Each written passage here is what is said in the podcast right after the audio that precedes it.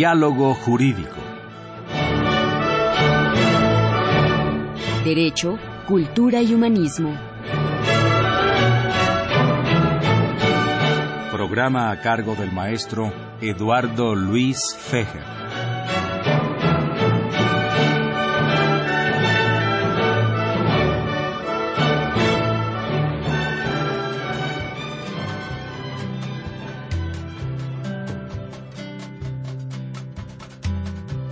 Sexta-feira, toda roupa é branca, toda pele é preta, todo mundo canta, todo céu magenta. Ah, toda sexta-feira, todo canto é santo, e toda conta, toda gota, toda onda, toda moça, Toda sexta-feira todo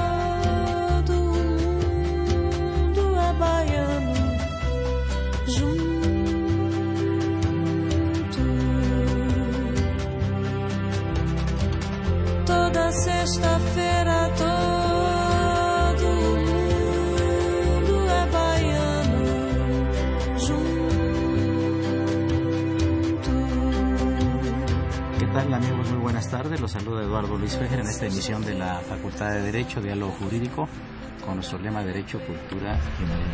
Pues me siento muy contento por cuatro distinguidísimas damas que se encuentran en cabina y a quienes les doy la más cordial bienvenida a los micrófonos de Radio UNAM y en particular al programa de la Facultad de Derecho. Doctora Marisa Belaustegui Goitia, pedagoga, doctora en estudios culturales, profesora de tiempo completo en la Facultad de Filosofía y Letras. Muy bienvenida y un gusto en tenerte entre nosotros. Ay, muchas gracias, Eduardo. Encantada. Socorro apresa, por fin, por fin, por fin la apreso, porque llegué ni con orden de aprehensión a Socorro la apresamos. Está tan ocupada esta dama, pero tan talentosa también. Es director del Seminario de Filosofía del Derecho de la Facultad, profesor de tiempo completo en la propia facultad. Socorrito, un gusto tenerte con nosotros. Al, de- al revés, Eduardo. Es un gusto para muchas mí. gracias. Hola, Marilu. María Carmen Muñoz Rangel, comunicóloga, profesora en el posgrado de Derecho y de Ciencias Políticas, pero además una estupenda poeta erótica.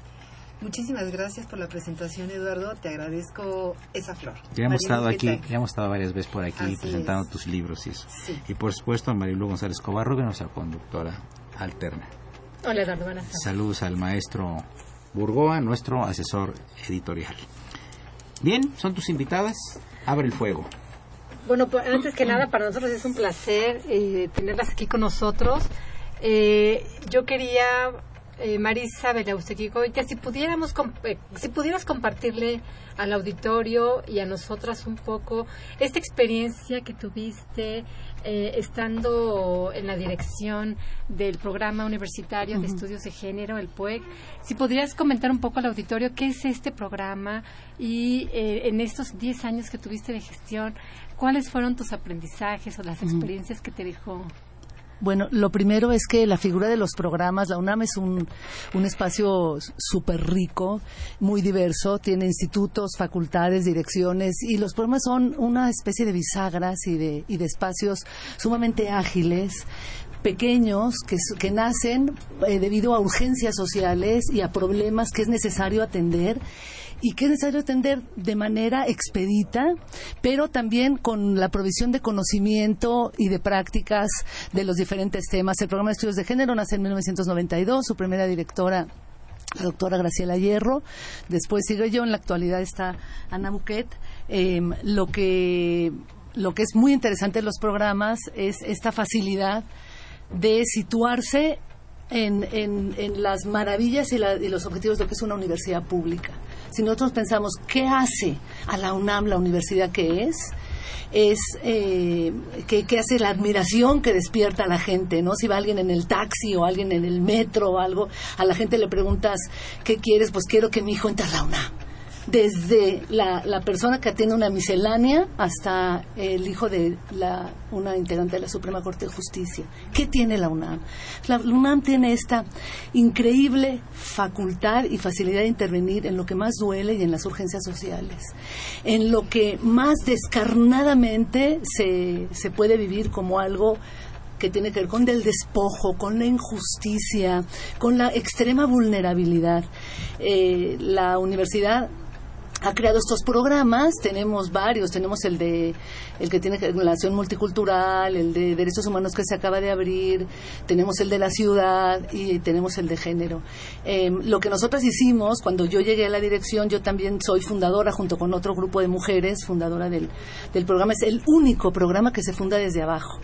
Los programas en general no tienen nada de malo, se fundan cuando el rector dice vamos a, los rectores que han sido muy sensibles a esta forma importante de notación de lo que es público en una universidad, crean los programas como flechas de intervención directa hacia los problemas. Entonces, el de género, las cosas de género no se veían como un problema se empezaron a ver como problema, la diferencia entre hombres y mujeres empezó a ver como problema cuando las mujeres decíamos, oigan, si es un problema que estemos sin sueldos o con sueldos más bajos, es un, es un problema que cuando nos juzgan, nos juzguen por buenas o malas madres, es un problema que seamos las más pobres. Es un problema que si alguien tiene que cuidar a las abuelas cuando están enfermas, seamos nosotros, a los hijos cuando no van a la escuela, seamos nosotros. Es un problema grande que el mundo se divide en público y privado y que las mujeres atiendan a lo privado y que no cobren, ¿no? Es, un problema su pobreza, es un problema de su falta de educación. Entonces, nosotras desde abajo un grupo de mujeres de la Facultad de Psicología, Lonenia Parada, Gloria Careaga, em, Graciela Hierro, nos juntamos y eh, solicitamos, ¿qué significa solicitar desde abajo un programa? Es el primero, los demás han sido muy bien cubiertos, pero han sido desde arriba. Entonces, tenemos tradición de trabajar en colectivos, tenemos tradición de trabajar hacia afuera, en problemas insondables como son tres te voy a mencionar y me voy a callar porque estoy agarrando mucho me tienes que hacer así Eduardo con el dedito como me dijiste. No te veo no te veo. les, les, veo que me están dejando pista ¿eh? y la voy a agarrar. Cuando me dejan pista la agarro. Bueno vamos a, acabamos de decir lo que es una universidad pública, interviene desde abajo con mucha sensibilidad hacia las heridas de injusticia y de despojo, y el PUEC lo que hizo fue centrarse en tres actividades importantes. Justicia, prisiones y ejercicio injusto de los de las evaluaciones con los delitos hacia mujeres y con todo el crimen organizado y todo lo que está pasando ahora, tenemos las cárceles desbordadas de hombres y mujeres y hay que ver qué pasa desde abajo. Muy ligados a las cárceles están los militares. Fue un país que se nos militarizó, se nos llenó de retenes de militares. Los militares, muy a disgusto, pienso yo, de haber salido así. Es una institución que a mí me, merece pues mucho respeto porque ha, eh, hemos trabajado con ellos para cambiar su currícula, para, para que tengan una eh, conciencia mucho más sensible de la violencia hacia las mujeres y de cultura para la paz. Y después trabajamos también con la SEP. Revisamos 130 libros de la SEP y creamos libros en cuestiones de violencia y equidad desde kinder hasta preescolar. Adentro de la UNAM hicimos otras cosas que luego te puedo platicar. Nos metimos con el posgrado. El problema, de, el problema de, de la inequidad con relación a las mujeres, tú lo ves en una perspectiva cultural, machista, religiosa, porque esto casi es en todo el mundo, ¿no? Siempre históricamente las mujeres han estado lamentablemente un, piso o dos pisos abajo del hombre. ¿A qué se debe esto? ¿A que, le tenemos miedo a los hombres, a las mujeres que son mucho más inteligentes y más brillantes que nosotros, porque así es? ¿Qué será? Yo creo que aquí yo creo que estamos frente a una cuestión cultural desde esta perspectiva. Estamos hablando que los géneros, bueno, es hasta con la perspectiva de género y con este gran trabajo que han hecho las grandes feministas a lo largo de la historia, las que realmente dejan claro precisamente que esto es una cuestión eh, finalmente de ver la igualdad de géneros, pero desde una perspectiva cultural, ¿sí? No verlo desde una perspectiva biológica, porque ahí empezamos con los verdaderos problemas, ¿sí? Y aparte considerar dentro de estas cuestiones culturales estamos eh, hay las posibilidades de construir, de deconstruir y construir a partir de la igualdad. El problema es que durante siglos el problema es que el hombre fue el parámetro de la mujer y ahí está el verdadero problema. Yo no diría, este, definitivamente es una cuestión de dominación, ¿Sí? Y ahora estamos hablando, planteando la situación en la que hay que deconstruir y hay que ir y considerar esas desigualdades entre géneros, masculino, femenino, entre hombres y mujeres.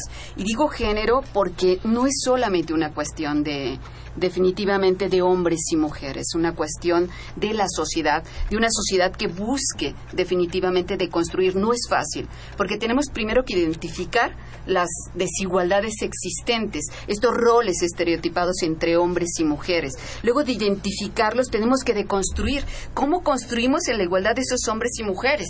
Y después de construir esa igualdad, de, de, construir más bien dicho, podemos construir en la igualdad de hombres y mujeres. Pero tenemos que hacer al mismo tiempo las tres cuestiones, identificar, deconstruir y construir en igualdad, hombres y mujeres. Y también hay una cuestión muy importante. Hablemos también de género masculino femenino. Ahí también hay que deconstruir de una manera brutal ¿sí? Al mismo tiempo de construir en la igualdad y no solo centrarnos en hombres y mujeres, están los colectivos lésbico, gays, trans, intersexuales, que también forman parte de todo lo que es el género, ¿sí? Entonces yo creo que esto es una construcción cultural que definitivamente hay que transformar, ¿sí? Y que el trabajo que ha hecho el PUAC desde esa perspectiva a mí me parece enorme porque ha identificado. Una vez que identificas, es posible de construir. Y una vez que deconstruyes, es posible construir. Así es. Yo creo que ese ha sido uno de los papeles como más importantes. Eh, amigos, queremos recordarles nuestros teléfonos en cabina 55 36 89 89 y Lada sin costo 01800 50 52 688 para que por favor participen con nosotros. Fíjate, Mari Carmen, que hace algún tiempo este, estaba yo esperando subir a un avión y resulta que nos dimos cuenta que la copiloto era mujer. Y a veces ver los comentarios de la gente antes de subirse. Tienes dos minutos para respondernos esto porque pasamos al siguiente segmento. Bueno, yo creo que en la actualidad hay una incorporación de un porcentaje mínimo de mujeres a este tipo de trabajos que eh, regularmente o históricamente han sido masculinos. Ya podemos hablar incluso de mujeres taxistas, de mujeres electricistas, carpinteras Pero y qué les daba miedo que una mujer manejara el avión? Eso fue ese fue el problema. Pero justo el problema que tenemos aquí es que no está acostumbrada la sociedad a ver a las mujeres incorporarse a este tipo de trabajos que originalmente, históricamente han sido masculinos y que en ese sentido entra la desconfianza. Pero como tú mencionabas hace un rato, pues las mujeres somos capaces de eso y demás. Lo importante aquí es que la sociedad se abra y que culturalmente, socialmente, esos imaginarios que tienen acerca del estereotipo de lo que puede hacer la mujer, salgan de lo privado y entren a lo público, que se empodere la mujer en este tipo de, de, actividades, no únicamente en lo político, en lo social y en lo cultural. Es fundamental que se rompa ese esquema, que el techo de cristal también se rompa y que nosotras como mujeres nos demos cuenta de que podemos alcanzar lo que nos propongamos. Sí, solo sí, la sociedad está preparada para ese tipo de ah, actividades. sin embargo, el, problema es, ya viene el corte un segundito, pasamos al otro segmento, además para terminar con María Carmen. El, el problema es el siguiente, el problema educativo. Si el papá en la casa tiene a la mamá sobajada, la tiene en un segundo o tercer término, y los niños se dan cuenta, los varoncitos o las niñas, cuando estos crezcan, se van a repetir esos patrones de conducta. Exactamente, pero lo importante también es incidir, como decía Marisa hace un rato, en el ámbito educativo, que haya esa posibilidad de incorporarse a otro tipo de actividades y que los libros de texto y que lo que hagamos las maestras o los maestros sea en esa equidad de género y no únicamente para hombres o para mujeres, haciendo esa separación de lo público y lo privado. Amigos, llegamos a la primera parte del programa. Les recordamos que se encuentran cuatro distinguidísimas damas la doctora Marisa Velasquez Goitia, la doctora Socorro Presa Delgado, la doctora Maricano Muñoz Rangel y la maestra María González Covarrubias, nuestra conductora alterna. Soy Eduardo Luis Fejer, es el 860, esto es Radio Universidad Nacional Autónoma de México. Gracias.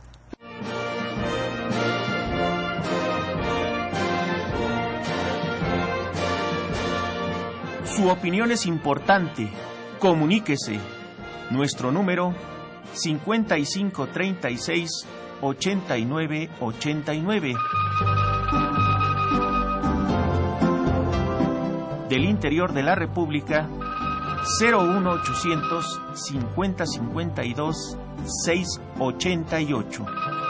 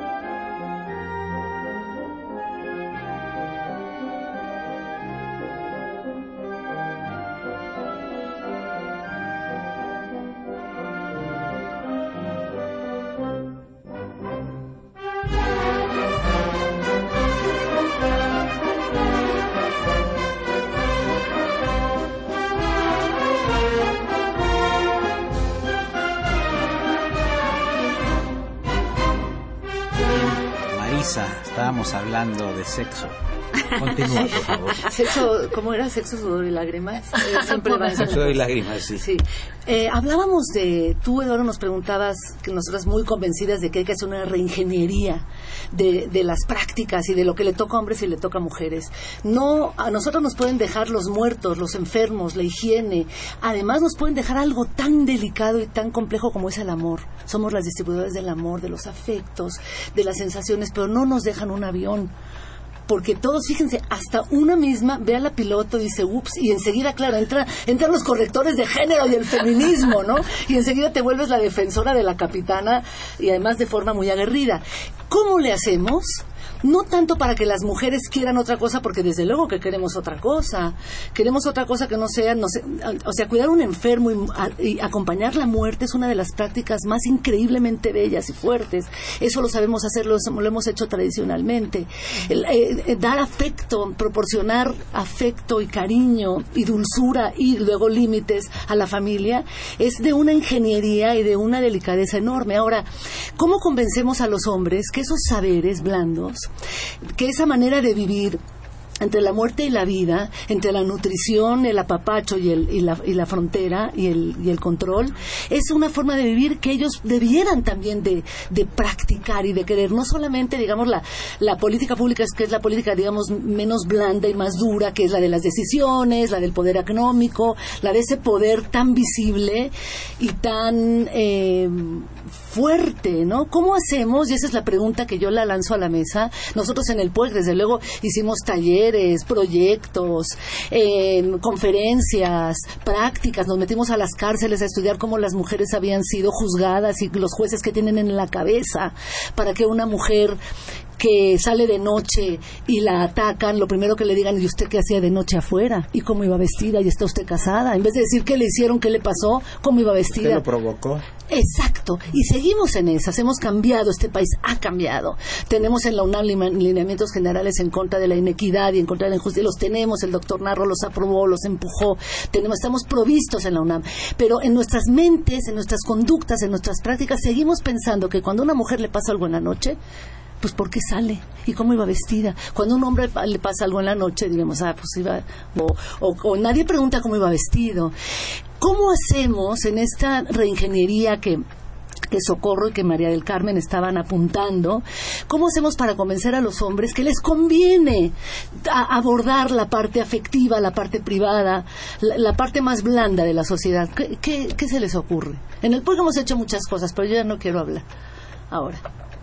Después me van a devolver la pista, ¿verdad, doctor? Bueno, yo creo que es importante iniciar con la educación y sobre todo no la formativa en las escuelas, sino particularmente en las familias. Eso es fundamental, que la madre y el padre estén convencidos de que es importante romper con esta serie de esquemas, con estos estereotipos que durante muchísimos años hemos tenido y entonces empezar a sensibilizar a los hijos varones acerca de que es importante tener, como decía Marisa hace un rato, este poder blando de poder contener, de poder propiciar eh, un acercamiento a la pareja, a los hijos, de abrazarlos, de besarlos y no únicamente estereotiparlos con el, carrito y a las niñas la cocinita y las tortillitas y la cocina. Creo que es fundamental empezar desde la familia, porque los talleres podrán existir y puede haber eh, muchísimos y creo que la labor del PUEC y de la UNAM es fundamental y sería sensacional que permeara todas las estructuras de la sociedad. Sin embargo, como bien refiere Marisa, pues han quedado todavía ahí cortos porque no se ha podido eh, trabajar totalmente en todos los ámbitos con este tipo de Socorro, cosas. ¿Qué tanto influye, vamos a circunscribirnos a nuestro país, los medios, particularmente los televisivos, en la conducta con relación a la equidad de género? Uy, enormemente. Tomando en consideración primero, eh, la televisión tiene una gran audiencia y en la programación normalmente se reproducen los roles estereotipados. Un alto porcentaje existe la publicidad sexista, la programación es súper elevada de programaciones sexistas. No solamente ese es el problema, sino incluso las propias mujeres se les homogeniza como si todas las mujeres fuéramos iguales desde esa perspectiva. Iguales en el sentido, no es lo mismo ser una mujer blanca en este país con dinero que ser una mujer indígena sin educación y pobre en ese tipo de situaciones. Si uno ve las noticias, se puede uno dar cuenta, no solamente radiofónicas, televisivas, prensa escrita, se puede dar cuenta cómo fomentan esos roles estereotipados. Planteaba tanto Mari Carmen como este Marisa, cómo el hombre, eh, desde esta perspectiva, lo masculino es el que no llora, el que jamás podría lavar trastes, desde esta perspectiva, incluso los anuncios de publicidad de hombres y mujeres varía enormemente. Eh, cuántas, este, incluso eh, Instituto de las Mujeres, Instituto Nacional de las Mujeres, tenía un observatorio en el cual cualquier persona, desapareció por desgracia, cualquier persona podía presentar una queja cuando un determinado medio de comunicación estaba integrando publicidad sexista. ¿sí? Y un alto porcentaje era eh, Palacio de Hierro, por ejemplo, eh, perdón por decirlo, pero es así, eh, reproducción de roles estereotipados, lo que era el desodorante Axe, que también reproducía esos roles estereotipados, al papel, a la mujer le toca un papel, al hombre le toca un papel. ¿Sí? Entonces yo creo que eso no es el único. Incluso los profesionales de construir estos roles estereotipados, hacia dónde debemos ir, por qué es importante la construcción en esa igualdad que conviene a toda la sociedad. Decían hace rato en los en el ámbito de la educación, el ámbito de la familia, yo diría que es en todos. Es una revolución finalmente de todos, de todos los ámbitos para lograr esta deconstrucción y que nos conviene a todos, pues sí, yo creo que la construcción en igualdad ¿sí? Conviene a hombres y a mujeres definitivamente, porque también a los hombres, si lo quieren ver así, lo decía Marisa de una forma bien interesante. Tenemos que convencer, eso Socorro, claro. En, realidad, ¿a quién le conviene dejar el poder? ¿A quién le conviene que llegue a, la casa y le den la sopita? No, a ellos no, hay que convencerlos. No, hay que convencerlos porque ellos han dejado de disfrutar también ciertas artes ¿cómo de se los dices? ¿Cómo les dices que eso que han dejado que esa parte, digamos, privada, afectiva, eh, hay que hacer muchas traducciones y muchas ecuaciones porque conviene, mira, a una sociedad como esta le conviene que las mujeres hagan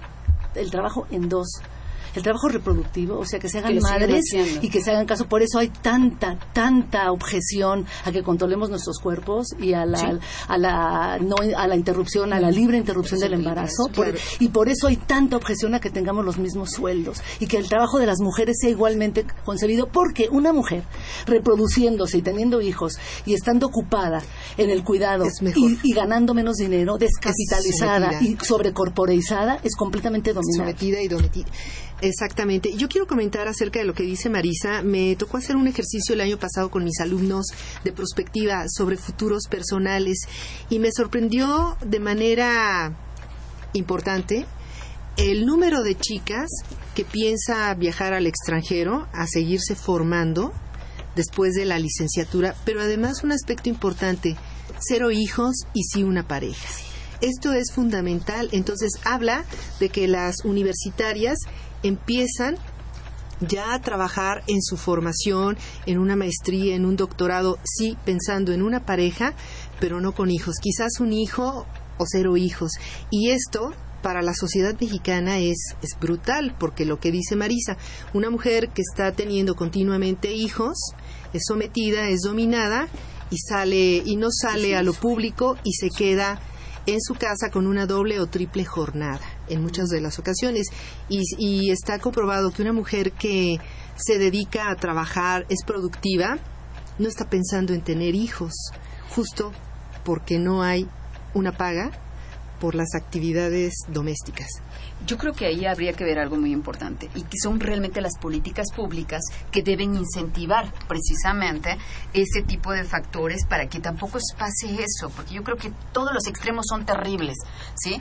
Eh, y creo que la mujer universitaria, si hubiera políticas públicas directamente, que directamente, eh, no sé, el planteamiento de un permiso de, de, paternidad sería estupendo, que eso sea trabajado, lo que es la interrupción del embarazo que se ha trabajado en el Distrito Federal, yo creo que hay políticas públicas sumamente interesantes, y el hecho de que existe, tampoco estoy de acuerdo, y es ahorita sí se me vino a la cabeza, cuidado con algo que están intentando implementar y que a mí me parece devastador, y es que los niños estén más tiempos en las instituciones hasta las 5 de la tarde. Eso es terrorífico. A mí me parece que eso solamente lo que hace es la explotación eh, una mayor explotación en lugar de buscar directamente una, una redistribución de esos roles desde esta perspectiva y una deconstrucción de esos roles estereotipados. Si queremos garantizar definitivamente esa deconstrucción de la feminidad y de, de la masculinidad, tenemos que instrumentar políticas públicas a la par, definitivamente. Esos salarios, esas cuotas de,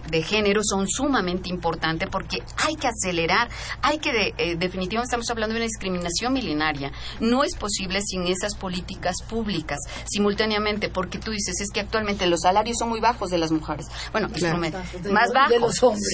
no, no, pero, pero es verdad que las mujeres son muy bajos, en más bajos que las de los bueno, de un sector de la población, también hombres, que sí es muy bajo en el Distrito Federal, pero es también dentro de los centros laborales. ¿Por qué no hay en los centros laborales la posibilidad de que las madres puedan tener, en este caso, tanto acompañamiento por su pareja, cuando este, si quieren tener hijos, porque ese también es un derecho, es el derecho que tiene de incluso de estar solas. O sea que también es, me, me, parece bien importante dentro de la propia estructura de los hombres y de las mujeres. Se ha olvidado, el hombre puede estar solo, la mujer no. no quiere. No, o sea, no, no, no, no, quieres, quieres. Cuando llegan a son felices. Dios, hazme viuda. ¿Cómo era eso? En serio, las mujeres son felices en la vejez y los hombres necesitan a la mujer que esté eh, diciéndoles que, que, ¿Qué es lo que tienen que hacer, que tienen que comer, que esto. Y se han puesto a pensar, ¿por qué? ¿Por qué al final de la vida las mujeres están hartas? y lo que quieren es la soledad y la paz. Y los hombres necesitan de las mujeres para poder sobrevivir. Y además se mueren antes. ¿Qué no se tenían que morir después? Eh, porque las mujeres tienen eso sobre trabajo, los hombres también. No, no son competencias, doctor. No me mire así. No, son, no estamos aquí para convencer a nadie de que las mujeres son más buenas, más maltratadas. Aquí nadie. Lo que estamos haciendo aquí es analizar lo que usted nos, nos llamó, que me parece interesantísimo, que es qué sucede con una sociedad machista. Cómo una universidad pública interviene en una sociedad con ese tipo de, de prácticas. El misterio quedará develado en la siguiente media hora. Continúen en el 860 este Radio Universidad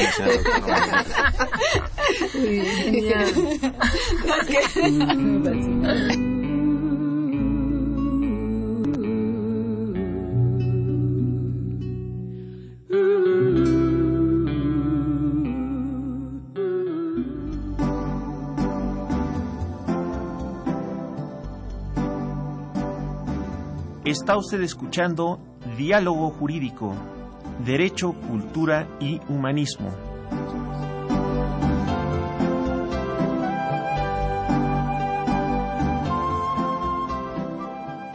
A través del 860 de AM.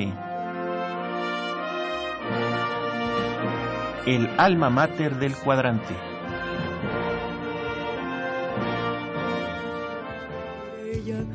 Hasta en su muerte la fue llamando. Coco, cantar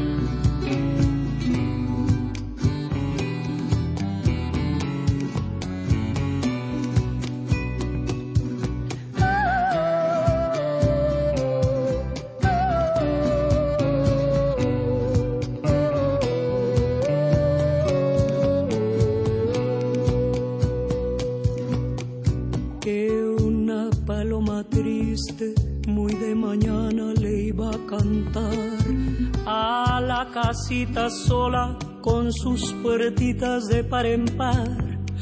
Juran que esa paloma no Mayro es González otra tiene la palabra. más. Sí, les queremos recordar nuestros teléfonos en cabina 55 36 89 89 y Lada sin costo 01800 50 52 688. Tenemos una llamada de Gloria del Carmen que manda muchos saludos al programa, en especial al doctor Eduardo Luis Fejer. Gracias. Eh, muchas felicidades por su conferencia del sábado pasado. Eh, que le menos de qué fue. Ah, claro, les compartimos que el sábado el doctor dio una conferencia eh, de charlas de café. El México, el tema fue el México que acogió a León Trotsky. Interesantísimo. Eh, también llamó Jesús Hernández de Ciudad Nezahualcóyotl y comenta, la desigualdad en la población se debe a que estamos en manos de los extranjeros, a los cuales les conviene esta situación. Eh, y otro comentario de Rocío Garduño comenta, siento que muchas mujeres se masculinizan para estar al pa- a la par con el hombre. Y eso está mal. Somos diferentes, mas no hay un género superior. Yo quería también preguntarle, eh, María del Carmen Muñiz, eh, tú has, entre otras, de entre muchas de, tu- de tus actividades, te dedicas a hacer poesía erótica. A mí me gustaría mucho si puedes compartir un poco este cómo hacer una actividad que de alguna manera también está eh, muy señalado, puede ser como medio est- estereotipado también. ¿Cuál fue tu experiencia? Bueno, fue una experiencia que viví de una manera muy importante porque había esa inquietud, sí, de querer dar a conocer qué es lo que una mujer siente cuando tiene una pareja y, y que se dé a conocer, ¿no? Que, que, que, que toda la gente lo, lo pueda conocer. Y la verdad es que al mismo tiempo me daba miedo, me daba miedo por el qué dirán, pero con esto quiero comentar que a mis alumnos les digo, tienen tres horas para hacer lo que nunca han podido hacer y siempre han querido hacer, pero la sociedad lo ha prohibido. Y en ese sentido, en este marco, y también impulsada por Eduardo Luis Fejer, pues me atreví a hacerlo, pudiera imprimir este texto que se llama Punto 40 dosis para adultos poemas eróticos. El título me lo regaló el doctor, la verdad es que se lo agradezco enormemente y ha sido una grata experiencia poder dar a conocer lo que una mujer es capaz de, de sentir, hasta dónde puede llegar y, y bueno, pues este aguantando, como dicen por ahí, Vara, por todo lo que pueden decir de ti, de que cómo es que se atreve a hablar de esto, cómo es que tiene esa capacidad tan sensible, porque pues está prohibido. Sí, sí fue difícil, pero la verdad es que lo ¿Era he... el punto 40 o el punto G? No, punto 40, dosis para adultos pueden ¿Me hacer que explicar por qué punto 40? Es que yo cubría guardias del alcoholímetro. ¿En serio? Entonces está el punto 40. Cuando subes que ya te pasaste. Sí, si es punto 41 te vas al torito inevitablemente. Entonces, cuando el doctor revisó, había un poema de punto 40 para circular por la ciudad sin pasión, sin emoción. Sin riesgo. sin riesgo, exactamente. Y entonces, bueno, al doctor se le ocurrió y fue sensacional porque ha causado inquietud. Oye, ¿por qué punto 40? ¿Por son 40? ¿Por qué? Y, y la verdad es que esa es la, la realidad. Cubría guardias del Que alcoholímetro. las mujeres viven debajo del punto 40 gravemente. Exactamente. Y tú puedes subir al punto 45 y que te vayas al torito, pues no importa cuál es el problema, ¿no? Oye, Socorro, pero eh, yo creo que las actitudes también con relación a la separación de los sexos y el minusvaloramiento de la figura femenina, pues tiene que ver con la educación en casa y con conductas repetitivas, ¿no? Si, si vamos a los bisabuelos, ¿cómo tenían controlada a la bisabuela, no? Se quedaba en la casa, nomás a la iglesia, llevar a los niños, no salía, y si el señor tenía amantes y lo demás, eh, la señora se tenía que aguantar ahí. Ahora ya cambiaron los tiempos, pero hay ciertos patrones culturales repetitivos en todas las sociedades. No sé qué opinas.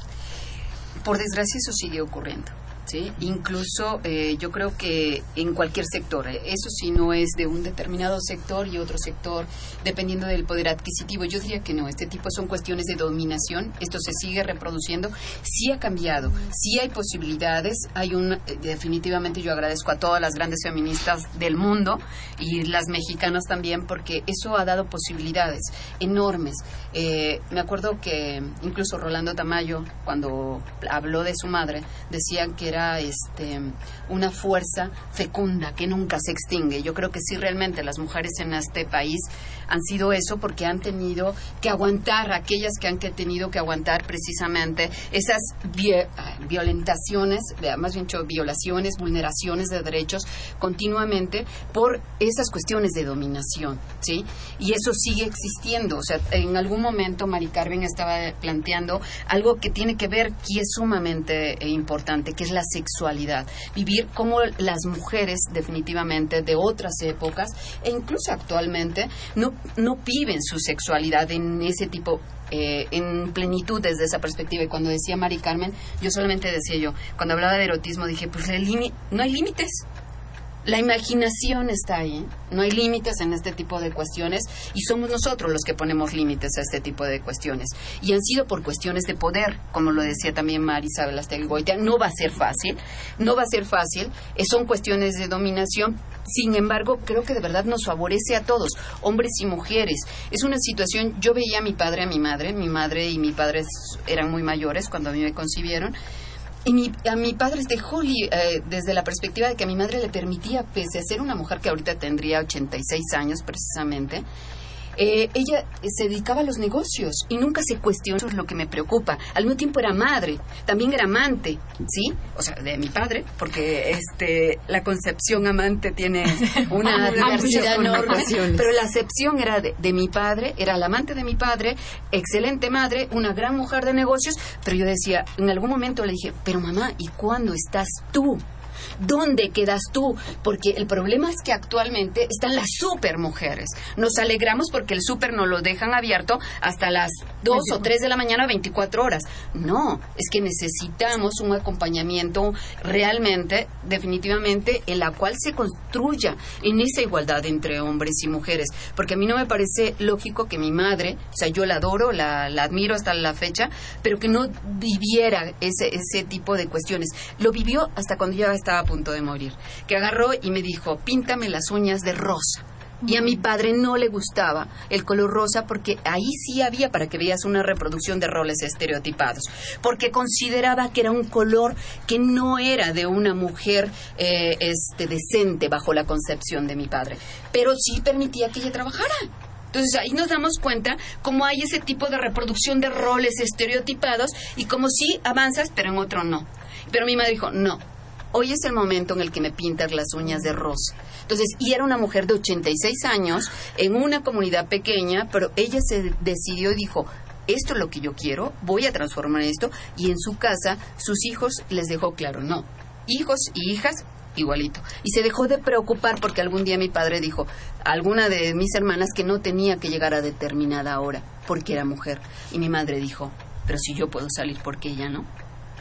Y ella frenó ese tipo y era de un pueblo pequeño. Entonces yo creo que el trabajo es cultural y sí podemos y pues sí podemos transformar definitivamente desde la familia, desde la educación, porque tenemos un montón de lugares de donde nutrirnos y yo la verdad adoré a mis padres porque creo que ellos trabajaron, identificaron y deconstruyeron, empezaron a deconstruir. No puedo decir que construyeron la igualdad. Bien, ahora otro factor, este Marisa, en cuatro minutos ya tenemos el, penúltimo corte.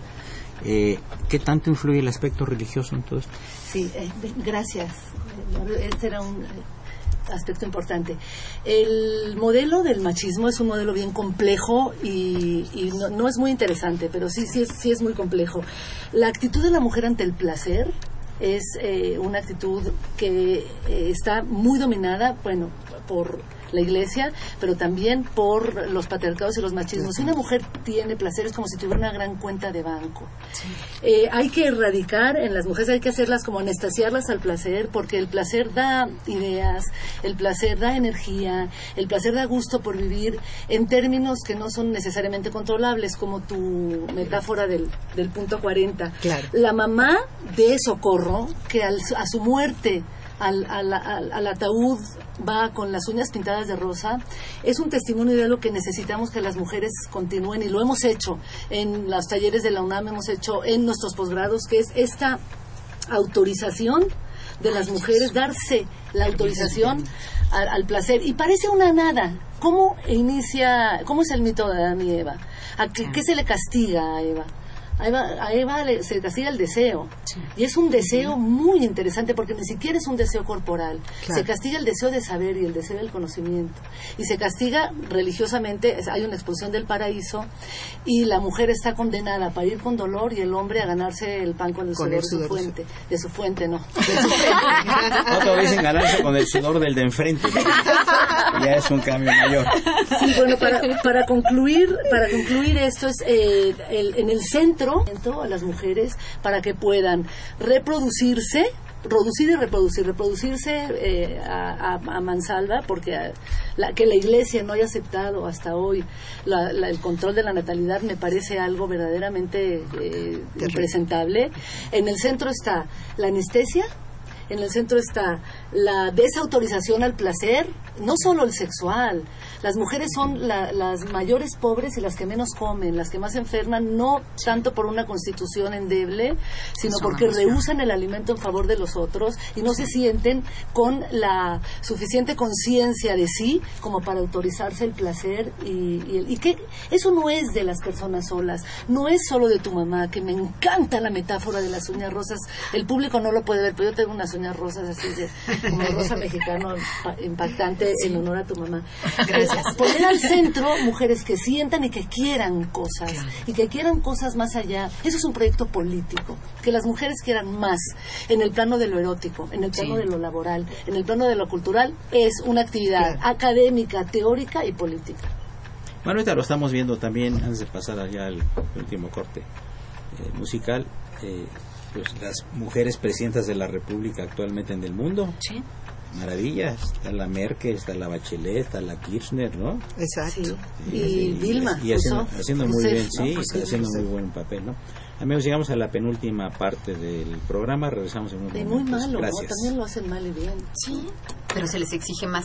Claro, pero claro, si lo hacen mal, que, está gorda, que está fea, que, es que se les exige más. Que es barbaridad. Se les exige. el problema es ese. O sea, si lo hace mal un hombre, no hay problema. No, sé, si lo hace mal una mujer, sí hay, pero no, las consecuencias no son iguales. Se lo hace mal también. Pero como que si lo hace mal una mujer, ya mucho más, sí. Se los dije, se los dije. ¿Para qué? Porque hay unas que lo hacen. Ya lo sabía es que uno dice, puta, ¿por qué la pusieron ahí? Sí, sí. Hay unos que dicen, quítenla. Sí, sí, sí. No, tremendas, ¿no? Sí, hay, que, hay que darle un poquito eh, que las mujeres lo hacen también, lo pueden hacer pésimo. Ah, claro, claro. Sí, es cierto, eso es como No va con el género, va con la capacidad de cada quien. Ahora, tienen más chance los hombres de formarse, ¿no? Porque, Porque pueden salir, culturalmente, las mujeres, sí. Ahora las chicas salen mucho más, aspiran a otra cosa. Lo que tú decías me parece fantástico. Los hijos, los, solamente las chicas que están desprotegidas, no educadas, son las que piensan, sí, a los 13, 14 años. Ese es un problema. Yo lo vi en, en, en esta materia y se me hizo sensacional porque verdaderamente hay una inquietud por parte de la universitaria de seguirse formando y no está pensando únicamente en el matrimonio ni en tener cuatro o cinco hijos. Es una forma de dominación también, el matrimonio desde esa perspectiva. Cuando nos, nos efectiva la inseminación está sensacional, ¿no? No, es muy agradable la compañía masculina. No, sí, sí. A mí me encantan los hombres, la compañía masculina es lo Ah, sí, Sí.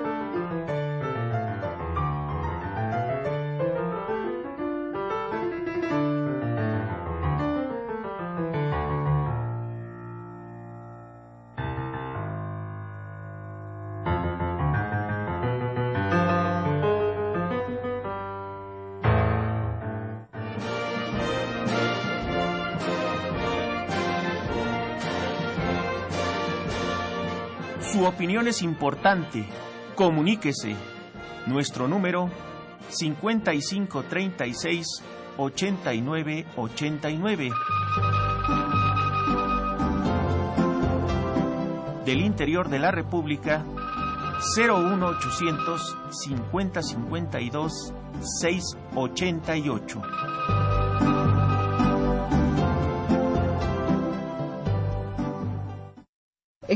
Eh, continuamos. Marilu.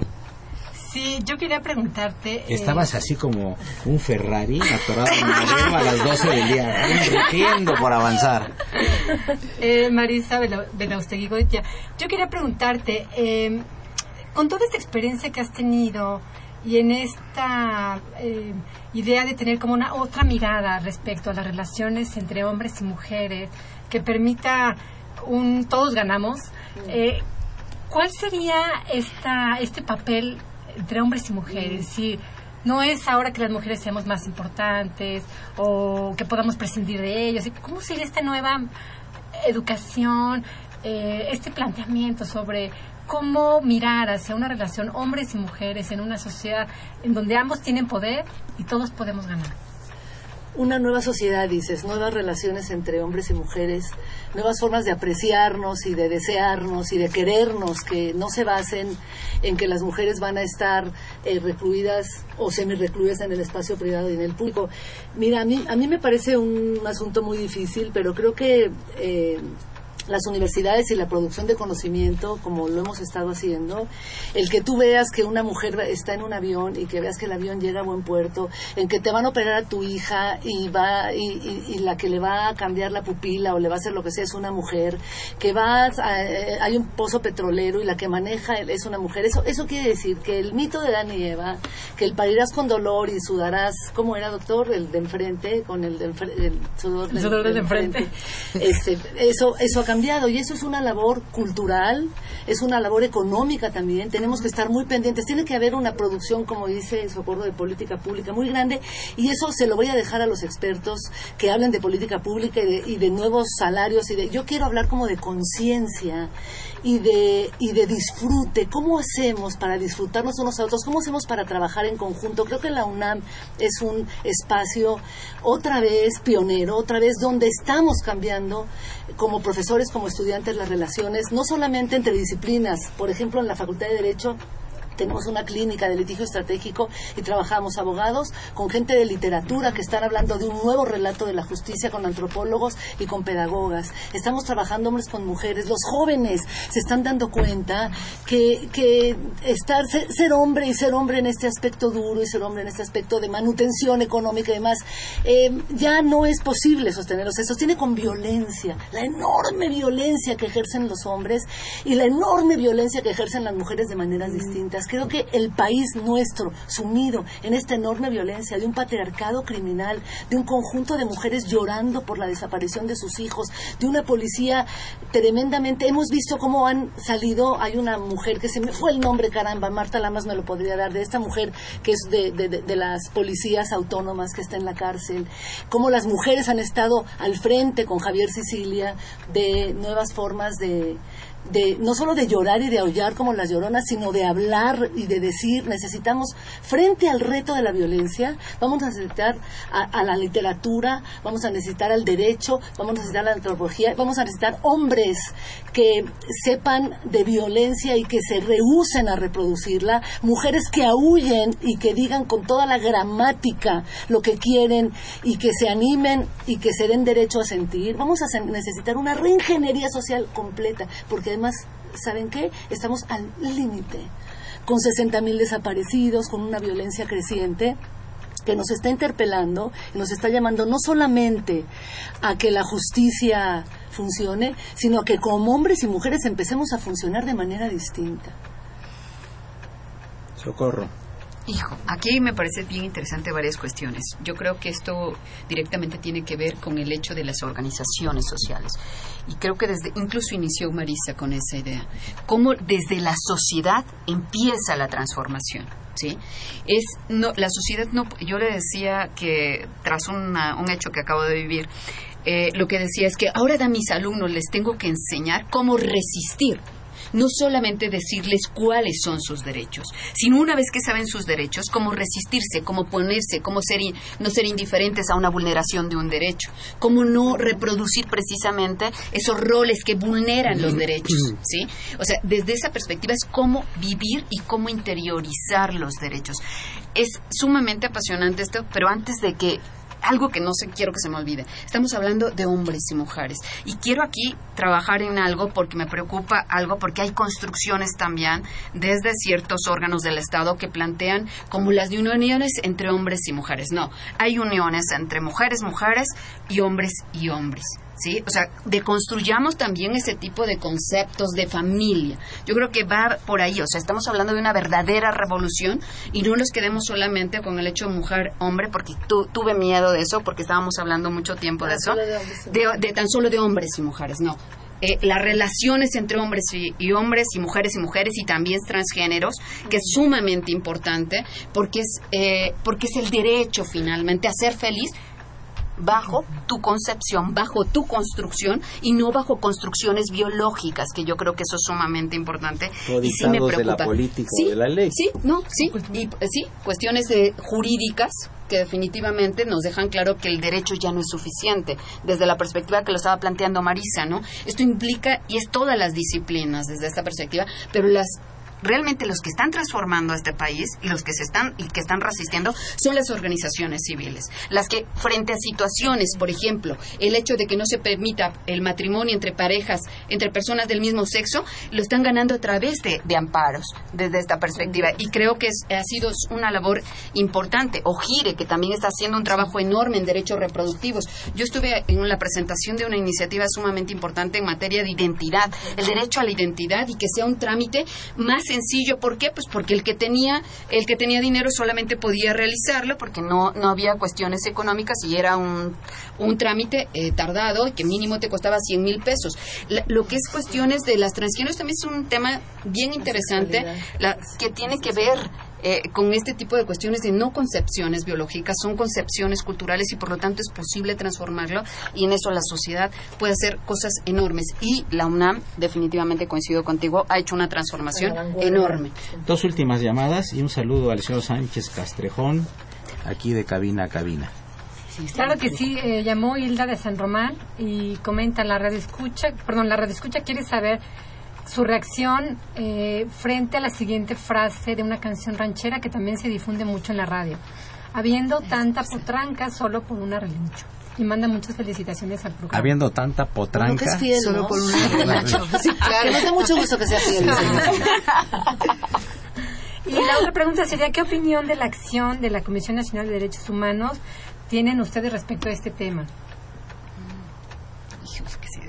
Marisa. ¿Cuál, la nacional o la nacional? En, dos, en dos palabras. ¿Cómo, la, del DF? ¿Qué, qué, qué, opinión Comisión Nacional de Derechos Humanos. No, la nacional. ¿Del DF la nacional, ¿Cuál ha sido su papel? Eh, sobre ese tema. El, que el tema, yo que lo he visto muy poco moverse en sí, cuestiones sí, sí, de, muy poco, mínimo y, no bien. Y la anterior con el asunto de Ernestina Sancio Rosario lo hizo fatal. O sea, no, no, no, en este, en este, la anterior gestión. y no, también en, materia de lo que es esta interrupción del embarazo. lo ha hecho muy bien. La Comisión de Derechos Humanos del DF con su anterior eh, presidente, la anterior y, la, y la actual Perla Gómez han metido eh, muchísimas eh, apuntalado los derechos sexuales, los derechos reproductivos, los derechos civiles. La comisión del DF sí es una comisión que ha sido súper activa. Claro, no queda en la el nacional discurso, no está en la acción y está permeando las estructuras de la sociedad y eso es bien importante.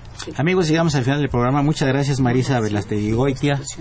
Gracias Eduardo. Por tu presencia y amables comentarios. ¿eh? Socorro Presa, por fin pudimos eh, hacer que vinieras aquí a Radio UNAM a estar con nosotros. Da mucho gusto presencia. ¿eh? Muchas gracias. Realmente para mí es un gusto estar aquí contigo y con Marilu también. Los Rangel, que ya rompimos el turrón y esto es público, ¿verdad? Claro que sí, Eduardo Luis. claro que las tres personas que nos oyen, pues creo que se van a dar cuenta. Muchas gracias por tu presencia. Al contrario, mil gracias por la invitación. Una operación de Socorrito Montes, a quien saludamos con el afecto de siempre la imagen siempre grata del padre Cronos, que trajo buena música, porque se la trajo Mari Carmen Muñiz, así que lo felicitamos como quiera, porque no, no, le tembló la mano para poner los CDs. Asistentes de producción, Fedo Guerrero y Josafat Guerrero. Yo creo que los dos son fantasmas porque vienen cada, se aparecen muy de vez en cuando aquí entre las instalaciones de, de Radio UNAM, pero son bienvenidos, muchas gracias. Gracias Mayelú González Covarrubias, nuestra conductora eterna. Un saludo al maestro Francisco Burgoa y seguramente ya se escucharán más adelante los pasos, más adelante, no hoy, de Bárbara Esquetino, que es la María Calas de la radio, a quien saludamos desde estos micrófonos. Eduardo Luis Fejer, la mejor de las tardes. Amor para hacerse joven en lugar de envejecer. Reserva de lo que venga, invocación a la paz